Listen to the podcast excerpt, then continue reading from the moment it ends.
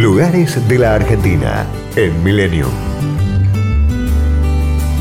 Francisco de Viedma y Narváez fundó un pequeño fuerte a orillas del río Negro, que se convertiría en capital de la Patagonia en 1878 y finalmente de la provincia de Río Negro en 1957.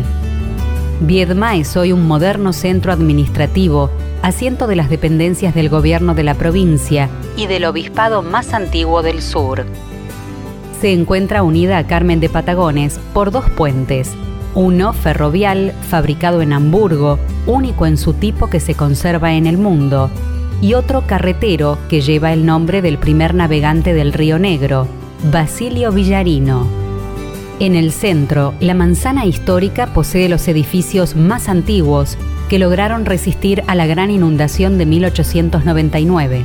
La Catedral Nuestra Señora de la Merced, las instalaciones del Colegio San Francisco de Sales y la Plaza Alsina fueron declaradas Monumento Histórico Nacional.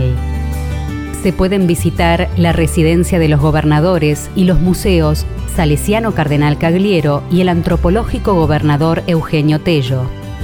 El Río Negro es el mayor de la Patagonia, uno de los cinco más caudalosos del país, y desemboca en el mar a 30 kilómetros de Viedma.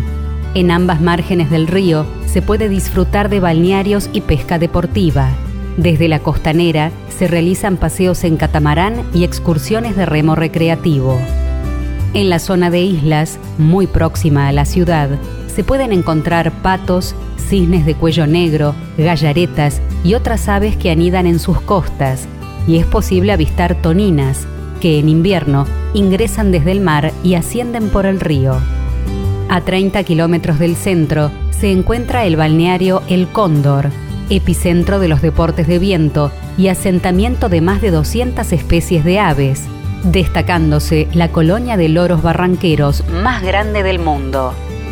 Completan la propuesta paseos en avioneta desde el aeroclub, cicloturismo recreativo, turismo rural en estancias y deportes acuáticos de viento en playas de aguas templadas.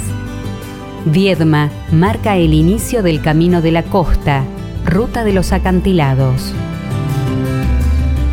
Destinos, culturas y valores. Lugares de la Argentina en Millennium. Podcast Millennium.